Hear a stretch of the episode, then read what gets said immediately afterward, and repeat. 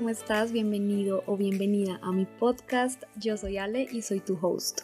En el capítulo de hoy vamos a hablar sobre cómo encontrar tu propia voz o identidad sin perderte en el camino. Y te contaré una serie de experiencias que me han ayudado a mí a construir mi identidad con el paso de los años, pero que también me hicieron forzarme a encajar en patrones con los que no me identificaba y solo para ser aceptada.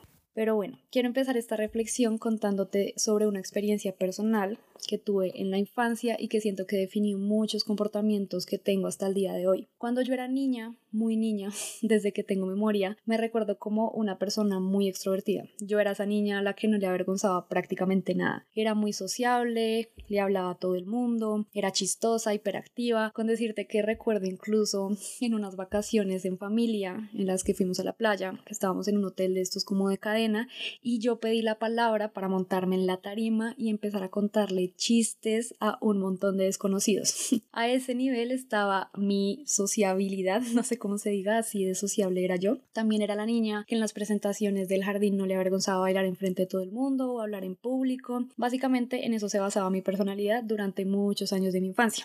Hasta que un día, cuando ya estaba en el colegio y tenía más o menos nueve años, que iba a pasar de tercer grado a cuarto grado, me cambiaron de curso. Eran como estas estrategias que tenían algunos colegios para, entre comillas, ayudar a las niñas a socializar. No sé qué tan bueno era eso porque obviamente ya todas teníamos un grupo de amigas establecido. Además que lo empezaron a hacer cada año, entonces a veces era un poco molesto porque tú ya te empezabas a acostumbrar como a cierto grupo de amigas y te volvían a cambiar. Entonces, bueno, esa era como justo la estrategia, pero siento que era un poquito inestable para esa edad tan corta. Algo importante por contar es que yo estudié en un colegio de monjas, es decir, que eran solo niñas las que íbamos al colegio. Y bueno, no sé si eso tiene que ver o no, porque yo también he escuchado que los niños hombres son súper crueles y hacen un montón de bullying, pero yo siento que las niñas a veces podemos llegar a ser muy malas. el caso es que me cambian de curso. Yo tenía algunas amigas con las que incluso había entrado desde el jardín y también tenía otras amigas que ya había hecho en los últimos tres años y pues obviamente ya había conocido mucha gente, pero pasé de conocer a todo mi curso, que fue el mismo durante tres años, a literalmente no conocer a nadie. Y ese primer choque fue fuerte y se puso peor con el tiempo. Entonces, el primer descanso que yo tuve el primer día me sentía muy perdida porque no conocía a nadie, no sabía con quién sentarme, con quién salir. Y es muy extraño porque ahorita que lo pienso, realmente había podido salir en ese descanso con mis amigas de los cursos anteriores. Pero no sé qué estaba pasando en mi mente de niña, pero para mí que me hubiesen cambiado de curso era como si me hubiesen cambiado de colegio. Así que yo creía que no podía salir al descanso con las mismas compañeras que había salido en los tres años anteriores, sino que yo sentía que tenía que salir con mis compañeras del mismo curso. No entiendo mi lógica, pero así era como yo pensaba en ese momento. El caso es que desde ese primer día yo vi varios grupos de niñas que estaban conformados y que se conocían y salían juntas, así que cuando salimos a descanso yo decidí armarme de valor y preguntarle a un primer grupo si podía salir con ellas. Para mi sorpresa, en esa época, yo no sé si eso estuvo en todos los colegios, pero en esa época había algo en el que las niñas lo llamaban como entre comillas, reunión, que significaba básicamente que se secreteaban entre ellas ahí enfrente tuyo para decidir juntas cualquier cosa. Entonces en ese momento, cuando yo les pregunté si me podía sentar con ellas, eso fue lo que hicieron. La verdad yo me sentía un poco incómoda y a esta edad me sentía como si estuviera en un juicio, pero lo peor de eso fue que después de toda su deliberación ya no era lo suficiente que yo me sintiera como apenada y parada viendo cómo ellas hablaban entre ellas, sino que me dijeron que no. Así que yo me quedé un poco confundida y les pregunté como, pero ¿por qué no? Y me dijeron que yo les caía mal y que era tonta o algo así. No recuerdo las palabras exactas, pero sé que fueron palabras hirientes que hablaban de mí, o sea, me describían de alguna manera y yo quedé muy impactada porque yo solo pensaba, pero ¿cómo les puedo caer mal? ¿O cómo pueden saber esto de mí si ni siquiera me conocen? O sea, nunca hemos hablado, nunca hemos interactuado. ¿Cómo es que ellas pueden saber que supuestamente yo les caigo mal o que soy de esta o de otra manera? El caso es que yo salí un poco perdida y decidí seguir preguntando como a otros grupos del mismo salón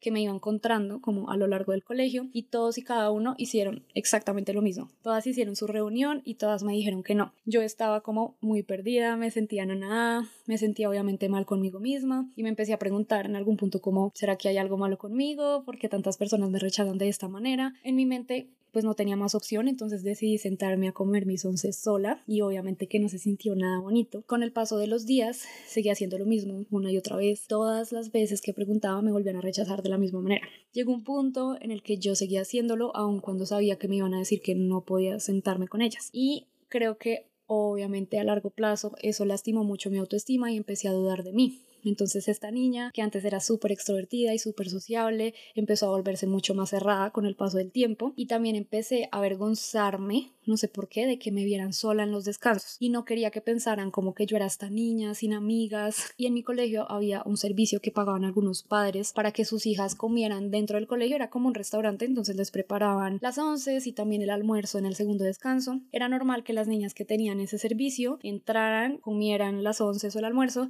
y sus amigas o su grupo de amigas las esperaran afuera hasta que ellas terminaran y luego podían salir a jugar todas. Entonces un día yo me sentía tan sola y como tan avergonzada que me vieran sola, como que yo era esta niña sin amigas, que tomé la decisión de pararme en el descanso fuera de esta puerta, como de este restaurante o esta cafetería, para que la gente pensara que yo estaba esperando una amiga y no pensaran que estaba sola o que no tenía amigas con quien salir al descanso. Pero cuando ya salían todas las niñas, era obvio que ya no podía estar esperando a nadie más, pues me sentaba al frente a comer sola. Después de eso, o sea, fueron muchos descansos en los que yo hice eso, obviamente no se sentía nada bonito, me sentía muy rechazada y después de eso ya como en el salón nos cambiaron de puestos y me sentaron al lado de alguien que yo no conocía, una niña que nunca había visto.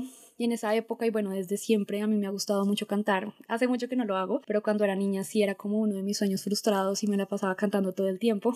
el caso es que en esa época, aún con un poquito de la niña extrovertida que yo era, pues no me daba pena cantar en frente de desconocidos. A veces, mientras hacíamos ciertas actividades en el salón, como no sé, que nos ponían a hacer la tarea o el trabajo, cualquier tipo de manualidad, yo me ponía a cantar. Y en esa época algunas de las compañeras al lado mío también me decían como, ay, cállate, cantas horrible, no me dejas concentrar. Entonces ahí me volví otra vez cada vez más y más cerrada y retraída y empecé a poner mucha más atención a lo que las demás personas tuvieran que decir sobre mí, porque me daba miedo que me siguieran rechazando constantemente. De hecho, en algún punto, a mitad de ese año, nos hicieron organizarnos en puestos, pero nos dejaron elegir nuestra compañera de puesto. Pero pues como les digo, en ese momento yo no tenía amigas, no conocía nadie. Entonces yo solamente dejé que todo el mundo se organizara con sus amigas y esperé a ver pues qué puestos quedaban vacíos. En un caso me acuerdo que me acerqué a una niña que tenía como su maleta en el puesto de lado, entonces le dije, oye, ¿me puedo sentar acá? Y me dijo, no, porque este es el puesto de mi maleta. A ese nivel llegaban ese tipo de comentarios y obviamente yo me sentí súper mal cuando ella me hizo este comentario, pero en ese momento había una niña chiquitica, flaquita, súper blanquita, que estaba sentada atrás con una amiga y ella se cambió de puesto a uno que estaba vacío y me dijo si quieres siéntate conmigo y yo me quedé súper sorprendida y le agradecí. Yo a esta niña nunca la había visto antes, no sé por qué, como que nuestros cursos eran muy grandes, eran como 45, 50 niñas, de verdad eran muchas personas. Yo no tenía presente que ella estaba en mi mismo curso, entonces creo que nunca le había preguntado a ella ni a su grupo de amigas si me podía sentar con ellas. Entonces, ese descanso, ese día, yo decidí ir al grupo de ellas, como que lo busqué todo el descanso y les pregunté una vez más si podía sentarme con ellas. Como era típico, todas convocaron a la famosa reunión y una de ellas dijo que no, que no me podía sentar con ellas. Entonces, bueno, como ya era costumbre para mí, yo me iba a ir y esta niña flaquita chiquita que les digo que decidió sentarse conmigo en el salón, les dijo a sus amigas como, pero ¿por qué no se puede sentar con nosotros? O sea, yo no le veo nada de malo. Así que ella tomó la decisión de levantarse aún sin conocerme porque no nos conocíamos de nada y les dijo, pues yo sí voy a salir con ella. Y literalmente dejó a su grupo de amigas de no sé cuánto tiempo para salir a ese descanso conmigo. Y yo simplemente no lo podía creer. Y hasta el día de hoy, 19 años después, ella sigue siendo mi mejor amiga. Quería iniciar con esta historia para darte un poquito de contexto sobre algunos comportamientos que al día de hoy me ha costado mucho cambiar, pues esto, entre otras cosas, definieron mucho mi personalidad de allá en adelante de muchas maneras. Cuando hablamos de personalidad, de identidad o de voz, no sé qué se te viene a la mente. Podríamos decir que implica descubrir quiénes somos y que nos hace únicos. También podríamos decir que se trata de identificar nuestras pasiones, nuestros talentos y luego usarlos para hacer la vida que nos parezca más auténtica y verdadera. ¿Quién soy? Es tal vez una de las preguntas más difíciles que tendremos que responder cuando a ti te preguntan quién eres, ¿qué sueles responder? En la mayoría de casos solemos responder superficialmente con nuestro nombre, con nuestra edad, con nuestro trabajo, con nuestra comida favorita, con nuestros intereses, pero eventualmente nos quedamos sin respuestas porque saber quiénes somos realmente o ponernos en contacto con nosotros mismos es una tarea difícil y muchas veces incómoda. De hecho, en el mundo actual se ha vuelto muy común que las personas simplemente no saben quiénes son. A los medios y las redes les encanta enfocarse en lo que está afuera, entonces si se dan cuenta todo lo que publicamos actualmente en las redes se basa en nuestras apariencias en nuestras posesiones, en los lugares en los que hemos estado, a los que nos gustaría ir y obviamente es mucho más fácil enfocarnos en esas cosas que tener que confrontar lo que realmente somos y lo que tenemos adentro. No sé si alguna vez en tu vida te has sentado a reflexionar quién eres realmente, qué te apasiona genuinamente, si esos gustos que tienes ahorita han surgido realmente de ti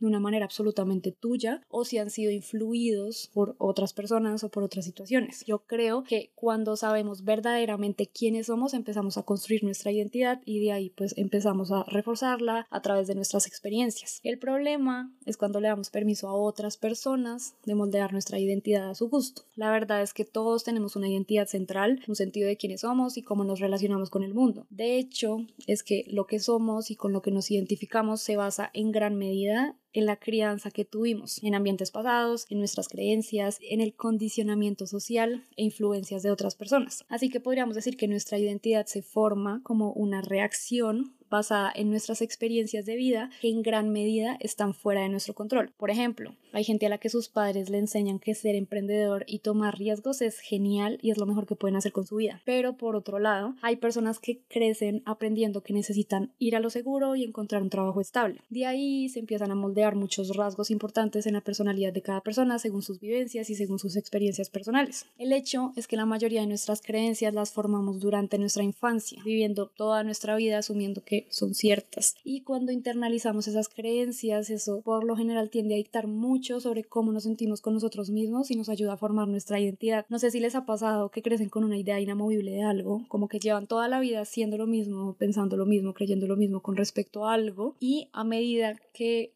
crecen o a medida que fueron creciendo descubrieron que había otras personas que tenían otras creencias, que hacían las cosas diferentes a ustedes y eso hizo como un pequeño cortocircuito en su cabeza.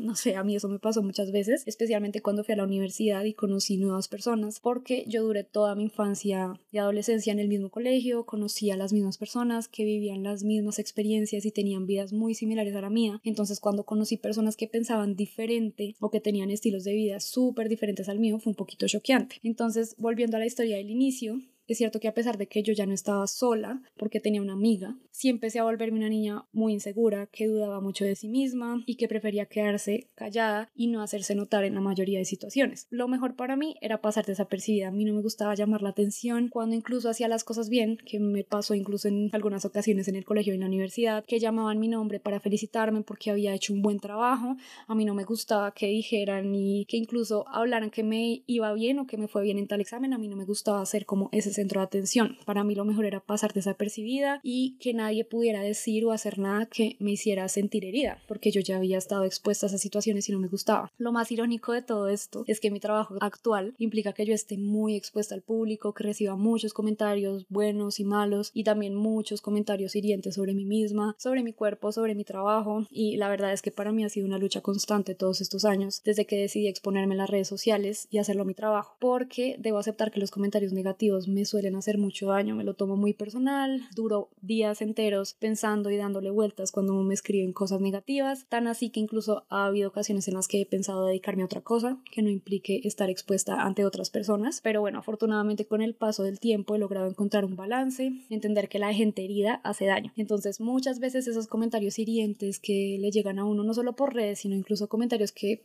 incluso personas conocidas te pueden llegar a hacer, son de personas que están heridas y que por lo general quieren transmitir ese mismo dolor y esa sensación que tienen a otras personas. Entonces por eso hacen estos comentarios hirientes. Aunque obviamente es súper fácil decirlo en la práctica, pero en la vida real no es tan sencillo como dejarlo ir y ya. Entonces yo me volví desde muy niña una persona muy dependiente de todo lo que los demás dijeran de mí. Procuraba no llamar la atención en absoluto. Lo más curioso de esto es que años después, de hecho esto fue creo que el año pasado, no hace mucho, que empecé a ir a terapia, mi psicóloga en ese momento me dijo algo que nunca se me había pasado por la cabeza y es que yo siempre fui una niña súper delgada. Con los años he logrado cambiar un poco mi composición corporal, ya no soy tan delgada, igual sigo siendo un poco delgada a comparación de muchas personas, pero mmm, toda mi infancia y adolescencia fui muy, muy, muy delgadita. De hecho, siempre que iba al médico me decían que estaba por debajo de mi peso ideal. Bueno, igual ya sabemos que el peso ideal no existe, pero bueno, igual eso siempre me lo decían, como que siempre fui una niña muy delgadita, muy chiquita, siempre estaba entre las más chiquitas, flaquitas, eh, bajitas del salón. Entonces yo le conté eso a mi psicóloga y ella me dijo que muchos niños que son delgados en su infancia suelen serlo de manera inconsciente porque no quieren ser notados, no quieren ser vistos. Sienten que entre más delgados, como que menos los van a ver.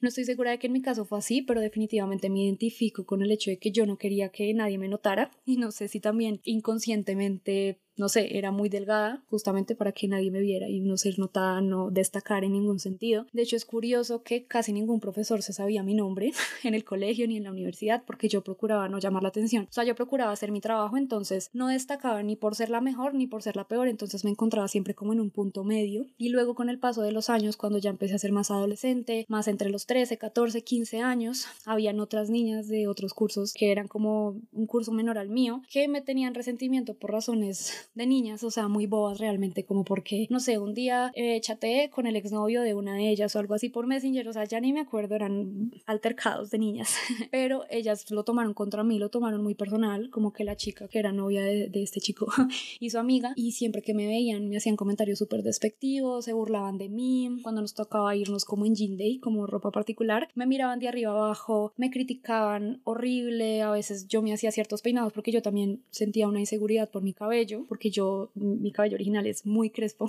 yo me llevo haciendo la queratina muchos años, pero a mí nunca me ha gustado mi cabello y siempre ha sido una inseguridad mía. Entonces en esa época, pues como no me podía alisar porque era una niña, yo me agarraba mucho el pelo y me ponía como unas balacas y estas niñas se me acercaban literal en el descanso a burlarse de mí, a decirme, ay, qué lindo peinado y bueno, todo ese tipo de comportamientos y comentarios siguieron reforzando en mí una baja autoestima que de por sí ya estaba súper abajo.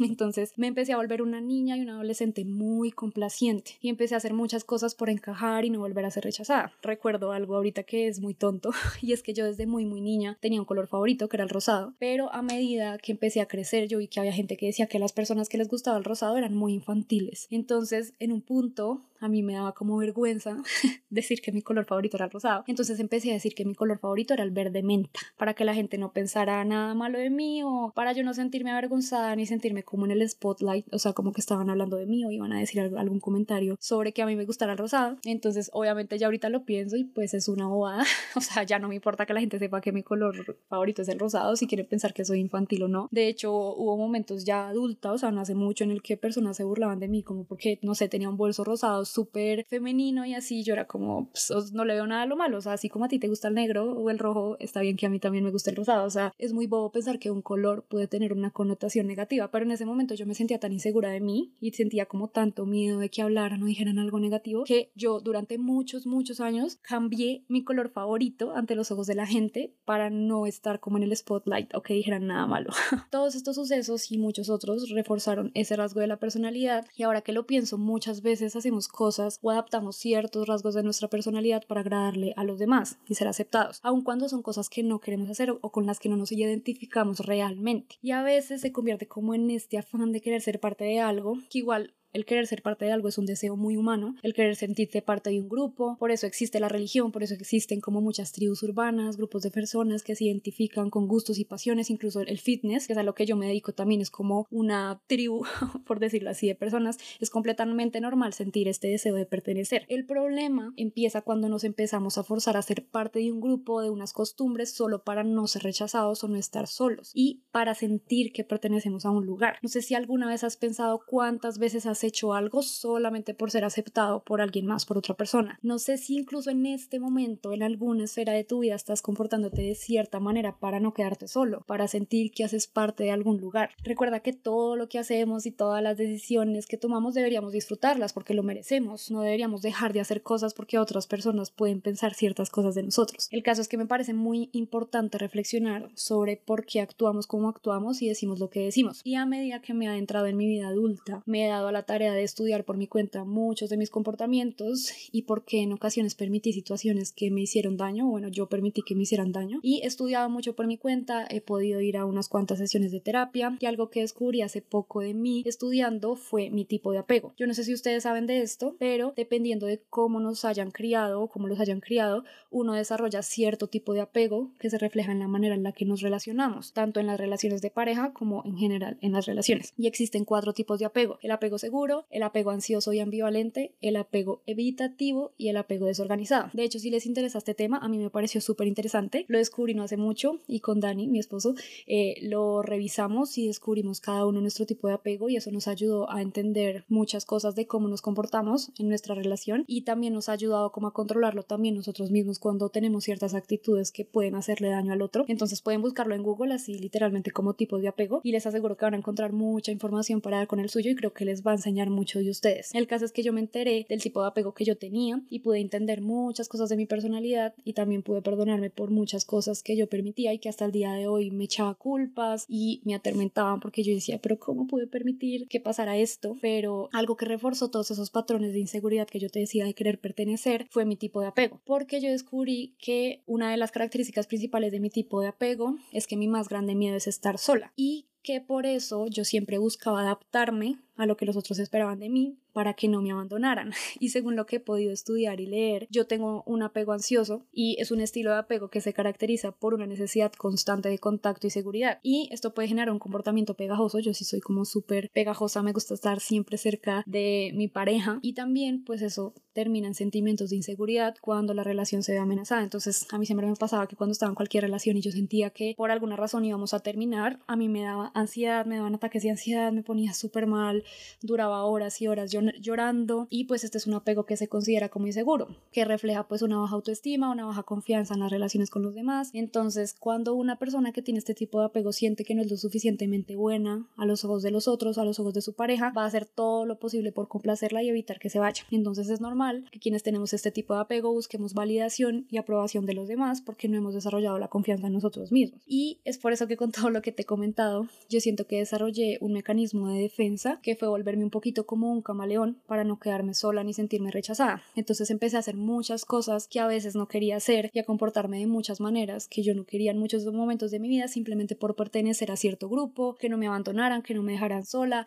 no volverme a sentir como esta niña que almorzaba sola en los descansos del colegio. Entonces, muchas veces incluso llegué a delegar quién era yo para que otras personas lo decidieran por mí. Y esto me sucedió con dos relaciones particulares que fueron muy tóxicas. Una de ellas fue una relación de pareja, otra una relación de amistad. De hecho, en otro capítulo me gustaría hablarte más a detalle de esto, porque siento que fue algo que me enseñó mucho y también me gustaría compartirte un poco lo que aprendí. Pero en estas relaciones yo me sentía muy insegura de mí misma y me sentía tan insegura que permití que estas personas decidieran aspectos muy importantes de mi vida como por ejemplo cómo me vestía, cuáles eran mis gustos musicales, cuáles eran mis pasatiempos, mis gustos de cine, de literatura. Incluso permití que una de estas personas que fue mi pareja casi que definiera a lo que yo me iba a dedicar el resto de mi vida, porque yo todavía era niña, estaba en la universidad, estaba decidiendo qué trabajos iba a buscar y pues eso era algo que no tiene nada que ver con lo que hago ahorita, que es mi verdadera pasión. Igual obviamente si era algo que me gustaba era el tema de la literatura. Yo estuve a punto a punto de hacer una maestría en literatura. De hecho, el énfasis que yo elegí en mi carrera, yo soy comunicadora social de profesión y el énfasis que yo elegí fue editorial. Eh, entonces, pues básicamente yo iba a estar en una editorial editando libros. Igual eso sí me gustaba mucho y tenía talento para eso, era una buena editora. Pero eh, yo me di cuenta con el paso del tiempo de que realmente esa no era mi verdadera pasión, era un gusto que tenía, pero yo estaba tan metida en esta relación y a esta persona le gustaba tanto como estos temas que yo quería ser la mejor editora y ser la más experta en literatura para agradarle y para sorprenderlo y para que se quedara conmigo. Entonces hacía infinitas cosas para complacer a esta persona. Y al día de hoy me pregunto realmente hasta qué punto yo quería hacer esas cosas y hasta qué punto yo solo lo hacía para que no me abandonara, para que no me dejara. De hecho, en un punto en esa relación era tan tóxica que mis amigas me preguntaban que por qué yo no era capaz de dejar a esta persona. Y recuerdo que yo les dije que estaba sufriendo mucho con todo lo que estaba pasando, pero eh, yo sentía que iba a sufrir más si terminábamos, o sea, no yo sentía que iba a ser un sufrimiento mucho más grande estar sola y con el paso del tiempo también empecé a estudiar más sobre la codependencia y sobre el trastorno narcisista de la personalidad que tenían estas personas con las que me relacionaba y eso pues me ha dado muchas herramientas para sanar, como les digo, sí me gustaría expandir un poco más esto en otro capítulo, pero ya volviendo al tema de este capítulo que es encontrar nuestra identidad, creo que encontrar nuestra identidad da como resultado una sensación de arraigo de pertenecer a un lugar en el que realmente eres tú, porque te amas y te aceptas por quien eres. Y es como estar en, un estado en el que ya no estamos siendo jalados en diferentes direcciones, sino que estamos siendo leales a nosotros mismos. No sé si alguna vez te has sentado a analizar qué son esas cosas que realmente te motivan, que te prenden, te has sentado a pensar y recordar cómo eras antes de tanto condicionamiento, antes de que te dijeran cómo pensar, qué desear, cómo hablar, qué expectativas de vida tener. Eh, no sé si recuerdas cómo eras antes de crecer y de tener toda esta mentalidad de adulto que tienes hoy, que a veces estamos como tan enfrascados en el trabajo y en las ocupaciones del día a día, que no nos damos tiempo de reflexionar quiénes somos realmente. Si siempre fuiste una persona tímida, sensible, curiosa, habladora, si te gustaba dibujar, si te gustaba trabajar con las manos, si te gustaba la música, si te gustaban las artes, si te gustaba el ejercicio, no sé. Tienes que darte cuenta de que tu identidad actual es una identidad heredada.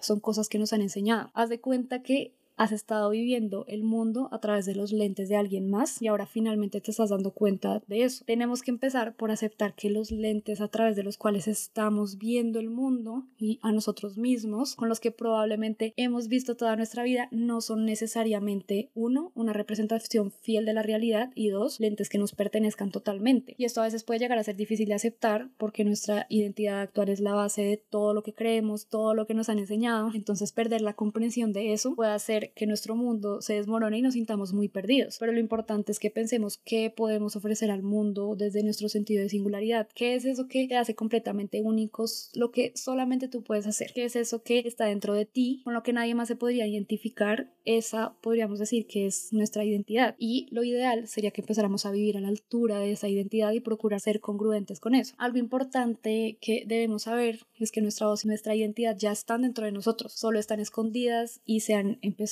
como a esconder con los años, con todas estas imposiciones sociales que nos ponen nuestros padres en el colegio, en la universidad y a veces pensamos que todas las respuestas están afuera, pero realmente todo ya está y siempre ha estado dentro de nosotros. Entonces debemos esforzarnos cada día por actuar en congruencia y coherencia con lo que está dentro de nosotros. Y siento que un error muy común es buscar que las demás personas definan nuestra vida y nuestros gustos porque es más fácil y además porque nos da miedo ser criticados por quienes somos y por lo que tenemos que ofrecer. Pero de lo que no nos damos cuenta es que el mundo necesita lo que tú puedes decir solo como tú lo puedes decir y lo que tú puedes hacer solo como tú lo puedes hacer. Y tú eres la única persona que puede decidir su voz según su experiencia, según sus vivencias y sus gustos personales. Y a mí me pasaba mucho eso. Y es que yo me moldaba a todos los espacios a los que entraba porque me daba miedo ser rechazada. Entonces, por decir algo, si yo conocía a nuevas personas en la universidad y les gustaba cierto tipo de música, yo empezaba a escuchar esa música para pertenecer, para ser aceptada, para saber de qué iba la conversación y poder opinar, para poder cantar con todos en las fiestas. Pero con los años me di cuenta de que realmente mucha de esa música que yo decía en ese momento que me gustaba no era tan de mi gusto con el paso del tiempo. Hay muchas de esas canciones o esas bandas que ya no he vuelto a escuchar, que no me parece que sean malas, pero siento que nunca encajaron totalmente con mi personalidad. Y algo que me ha pasado muy curioso con respecto a eso es que yo durante muchos años hice eso y es que me adaptaba a los gustos musicales de la gente con la que me relacionaba. Entonces, siento que en muchas ocasiones varios rasgos de mi personalidad y mis gustos los veo súper borroso porque siempre acudía a esa estrategia de adaptarme a lo que los demás les gustaba y al día de hoy no tengo muy claro ni definido cuál es mi música favorita o cuál es mi cantante o mi banda favorita porque ha cambiado mucho con los años. En ocasiones cuando a mí me preguntan cuál es tu música favorita o cuál es tu cantante favorito, yo me siento incómoda porque tengo una especie de crisis de identidad y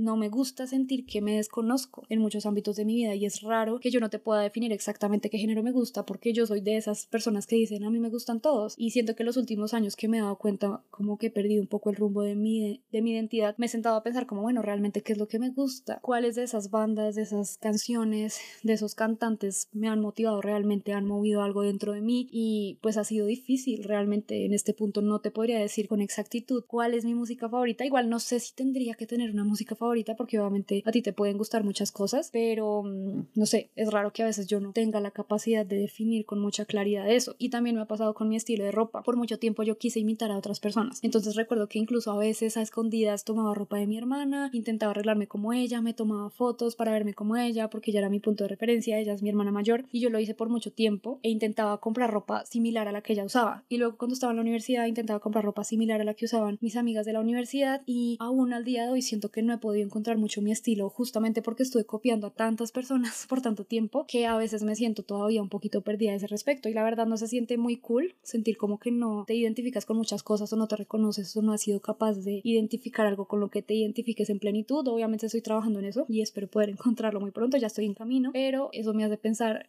que a lo largo de nuestra vida nos hacemos muchos juicios de lo que creemos que no será aceptado por los demás. Entonces tomamos muchas decisiones y hacemos y dejamos de hacer muchas cosas con base en eso. Lo más irónico es que cuando tú piensas realmente y objetivamente, nadie está tan pendiente de ti como tú crees, a pesar de que nuestro ego a veces quiere hacernos convencer de que es así. Y es ahí cuando yo pienso, realmente vale la pena sacrificar tu verdadero ser y fingir ser quién no eres por personas a las que probablemente ni siquiera le importas, incluso gente con la que puede que nunca te vuelvas a ver. Muchas de las personas de la universidad a las que yo quise complacer para que me vieran de cierta manera nunca las he vuelto a ver y no sé exactamente qué están haciendo con su día en este momento. Entonces muchas veces tomamos decisiones por encajar y agradar a una persona y cuando por razones de la vida nos damos cuenta de que eso realmente nunca fue nuestra voz o algo con lo que nos identificábamos genuinamente, sino que era la extensión de otra persona a quien queríamos impresionar, nos vamos a sentir doblemente perdidos. Entonces entonces, cuando por alguna razón ya no estamos en ese lugar, nos vamos a dar cuenta de que realmente eso nunca fue nuestra voz, sino que siempre fue la voz de alguien más. Y de ahí llego a la conclusión de que quien esté contigo debe amarte por quien eres, no por la persona con la que esa persona quisiera estar. Y eso me toca personalmente porque te conté que estuve en una relación en la que literalmente permití que mi pareja del momento me moldeara a su manera. Y en un momento me perdí tanto que ya no era Alejandra, sino que era la novia de esta persona. Tenía sus mismos gustos, sus mismas aspiraciones, sus mismas metas. Resulta que casi encamino mi vida a un rumbo con el que nunca me identifiqué del todo. Obviamente era algo que sí me gustaba, o sea, es algo que todavía me gusta y lo disfruto, pero definitivamente no era mi pasión. Y a veces pienso como, wow, si yo siguiera con esta persona, tal vez me estaría dedicando a eso y nunca me habría dedicado a mi pasión como lo estoy haciendo en este momento. Y en parte yo sentía en algunos momentos que esta persona creía que yo le gustaba o que me quería porque yo le permití que me moldeara a su manera. Y creo que en muchos sentidos esa persona no se enamoró por completo de mi verdadera esencia, sino de la versión de mí que yo quería ser para agradarle y que no me dejara y que me eligiera todos los días. Y después de terminar esta relación, me di el tiempo de estar sola por unos años, me di la oportunidad de explorar lo que realmente me gustaba, empecé a hacer lo que me apasionaba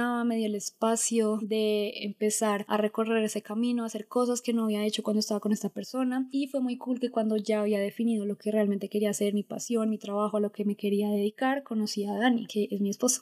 y en la historia que te conté al inicio, también conocí a mi mejor amiga en ese punto en el que te digo que ella me invitó a sentarme con ella y a salir con ella. Y ellos dos, tanto Dani como mi mejor amiga, me amaron y me aman por quien realmente yo soy. Y con el paso del tiempo pude ser cada vez más yo con ellos, tanto que incluso con mi mejor amiga todavía en el colegio después de unos años ya puedo volver a ver un poquito de esos destellos míos de mi antigua yo. Eh, hubo momentos en los que ya empezamos a contar chistes enfrente del salón con todas nuestras compañeras y hacíamos como unos shows y, eso fue algo que me recordaba mucho a la Ale de antes, a la niña que te conté que no le daba pena pasar al frente a contar chistes en un hotel en el que no conocía a nadie y de ahí concluí que tarde o temprano siempre encontramos gente que nos ama por lo que realmente somos y cuando nos damos la oportunidad de realmente ser nosotros y vibrar en lo que está en sintonía con nosotros, incluso incluso podemos conocer a gente que le gusten las mismas cosas que a nosotros, por más raras que sean. Y de hecho, esas conexiones van a ser todavía más profundas porque son conexiones genuinas, que se sienten livianas para ti, que se alinean completamente contigo. Y por eso debes buscar eh, estar siempre en la más grande coherencia con tu autenticidad, honrar y respetar tu verdadero yo más que las opiniones de los otros. Porque lo que pasa cuando queremos hablar con la voz de alguien más es que vamos a traer personas que están hablando ya en ese lenguaje, que no es tu lenguaje, es un lenguaje con el que realmente no te identificas. Entonces, lo que vas a hacer es que te vas a rodear de energía y de personas que no vibran en tu misma sintonía y siempre vas a sentir que no haces parte de ese lugar. Te vas a sentir como un extranjero en tu vida, en la vida que tú inconscientemente estás construyendo, buscando encajar en cierto lugar y con ciertas personas. Y cuando mires hacia atrás te vas a dar cuenta de que estás rodeada de personas y habitando un lugar al que realmente nunca perteneciste o del que nunca te sentiste parte. Entonces, decir que sí a ajustarte a las expectativas de alguien más es decirte que no a ti mismo. Y creo que realmente no es malo buscar encajar en otros espacios o con otras personas, porque la lección más valiosa que me llevo de todo esto es que mm, gracias a hacer cosas con las que yo no me identificaba plenamente, pude reconocer que por ahí no era, que ese no era mi camino, que eso no era lo que prendía mi magia ni lo que estaba alimentando a lo que yo me quería encaminar. Por eso es que tenemos que estar buscando todo el tiempo qué es lo que realmente se alinea con nuestra identidad, con nuestra voz, qué es eso que definitivamente no podemos encontrar sin primero haber hablado con las voces de alguien más. O sea, si no hubiéramos hablado primero con la voz de otra persona, probablemente nunca habríamos sabido cuál es nuestra voz, qué nos identifica, definitivamente qué no está alineado con nosotros. Entonces, cuando ya hemos hablado con la voz de otra persona, nos hemos identificado con la identidad de alguien más, tenemos que decidir a qué le vamos a quitar ruido o a qué le vamos a decir que no para empezar a encaminarnos hacia nuestra propia voz. Tenemos que decidir qué cosas pueden permanecer y qué sí sentimos que es nuestra identidad. Entonces, de aquí ya va como mi consejo y mi reflexión final de todo esto y es que debemos cultivar nuestra autenticidad todos los días para poder conectar con nuestro brillo interior. Eso que cuando lo piensas te sientes liviano, que te lleva hacia arriba. También intentar dejar atrás todo eso que se siente pesado, lo que sientes como que no te hace pertenecer a ti mismo, sino que parece que le perteneciera a alguien más. Y te lo he dicho varias veces en este podcast, pero piensa en ese lugar seguro al que recurrías cuando eras niño y estabas solo. ¿Cómo es esa versión tuya que eres cuando nadie te ve? Cómo te comportas cuando estás solo en la casa y pones tu canción favorita, bailas, cantas a todo volumen. ¿Qué es eso que tú harías si nadie te estuviera viendo para juzgarte? Si pudieras ser esa versión de ti a la que no le importan las críticas o los comentarios de los demás, ¿serías exactamente igual a la persona que eres hoy o serías diferente? Esa persona que eres cuando nadie te ve es tu verdadero yo. Así que debes asegurarte de rodearte de personas con las que también puedas ser esa versión más tuya y más genuina y desentonar o dejar de lado todo lo que se espera de ti, todas las expectativas que las personas tienen de ti, si eso te va a hacer sentir más leal a ti mismo. Cuando dices que no a algo que se siente pesado, más cosas que están conectadas con tu verdadero yo se prenden. Y cuando dices que sí a lo que te enciende, más expande todo eso que se empieza a sentir genuino para ti. Entonces tienes que dejar de juzgar como insuficiente tu voz, por más distinta que sea. Muchas veces no nos atrevemos a mostrar esa versión nuestra por miedo al que dirán o por los juicios que a veces están solo en nuestra mente, porque hay muchas partes de nosotros que nunca le hemos mostrado a nadie, porque tenemos la certeza de que nos van a juzgar, pero nunca tenemos la certeza de que realmente es así, porque nadie ha visto esa versión de nosotros. Necesitamos seguir reconectando con ese brillo interior, más allá de lo que otras personas puedan llegar a decir que es suficiente o aceptado. Y también debes tener presente que tu identidad no se define solamente en tu trabajo o en lo que tú haces. Que muchas veces cuando nos preguntan, bueno, ¿y tú quién eres? Tú dices, no sé, soy Alejandra Murcia y soy entrenadora personal. Pero nuestro trabajo no es lo único que puede definir quiénes somos nosotros y cuáles son nuestras aspiraciones. De hecho, algo que me parece súper importante es que hacer parte de un rubro o un espacio no necesariamente tiene que sentir como una cadena, como una cárcel, sino que tú le puedes dar tu propio toque a ese mismo rubro. Por ejemplo, lo que yo he intentado hacer con el fitness. Siento que este rubro a veces tiende a ser muy limitado y muy, muy superficial, porque si no te ves de cierta manera o no te comportas de cierta manera, muchas personas invalidan tu experiencia, la toman como no válida. Y me ha pasado un montón de veces que personas invalidan mi conocimiento por cómo me veo, o porque no me veo como una competidora de bikini, pero con los años he aprendido a crear mi propia definición del fitness y de salud, eh, una que considera el balance, que se siente mía y eso es lo que realmente me ha permitido sostenerlo en el tiempo. Y si no fuera por eso, no llevaría 10 años haciendo lo que hago, dedicándome a lo que me dedico, porque muchas veces estos espacios en el fitness pueden llegar a ser muy pesados, la gente es muy competitiva y habla mucho de los otros y a veces no es tan cool porque son muchas personas forzándote a hacer y encajar en lo que se supone que debería ser, como se supone que debería verse y comportarse una persona que hace parte de este rubro, pero algo que debes saber es que, bueno, como yo lo he hecho, tú también puedes crear tu propia identidad y tu propio lenguaje dentro de tu rubro, por más apretado y cerrado que a veces pueda parecer. Yo tuve que hacerlo así con mi ocupación, por mi salud mental, porque si no me habría vuelto loca y ya lo habría dejado hace mucho tiempo, pero justamente hacerlo mío y hacerlo a mi manera es lo que me permitió seguir en esto. Y lo más cool de todo es que en el camino he podido encontrar personas que tienen la misma visión del fitness que yo. Y eso me ha ayudado a sentirme más acompañada en mi visión del fitness, afianzado esa voz que una vez empezó un poco tímida por el miedo al que dirán, pero que ya está mucho más fortalecida y ya cuando me llegan comentarios como juzgando la manera en la que yo veo el fitness, pues me siento mucho más tranquila porque sé que es algo que he construido para hacerlo sostenible largo plazo para mí. Y ya como última reflexión, solo quería compartirte que debes reconocer que tu identidad no tiene que ser una sola cosa rígida, sino que también puede ser dinámica. A veces tendemos a definirnos solamente por una cosa, entonces lo que te decía, no, yo soy entrenadora personal o no, yo soy comunicadora social, pero realmente muchas voces y muchas identidades pueden hacer parte de nuestra identidad total. Recuerda que tú no eres solamente tu trabajo ni solamente tus gustos, sino que puedes ser muchas cosas a la vez y todo eso es lo que define quién eres realmente tú. Y tu magia puede expandirse en muchas identidades que se alineen con lo que tú realmente eres. Puedes tener múltiples identidades que converjan juntas y te hagan ser quien eres realmente. Ser esa versión más leal a ti que te permite respetar quién eres. Puede ser extrovertida, por ejemplo, en ciertos ambientes y seria en otros. Puede ser muy ordenada en algunos aspectos de tu vida y despistada en otros. Lo importante es que conectes con todas esas partes y esas versiones de ti que te hacen sentir más genuino, que se sienten livianas. Y para concluir, solo quería compartirte todas estas experiencias que me han ayudado a construir a la verdadera Ale. Obviamente todavía estoy en camino de construir mi versión más genuina, pero lo importante es que yo ya soy más consciente de muchos patrones que me han hecho menospreciarme a mí misma a lo largo de los años para complacer a otros, que me han forzado a encajar para no quedarme sola.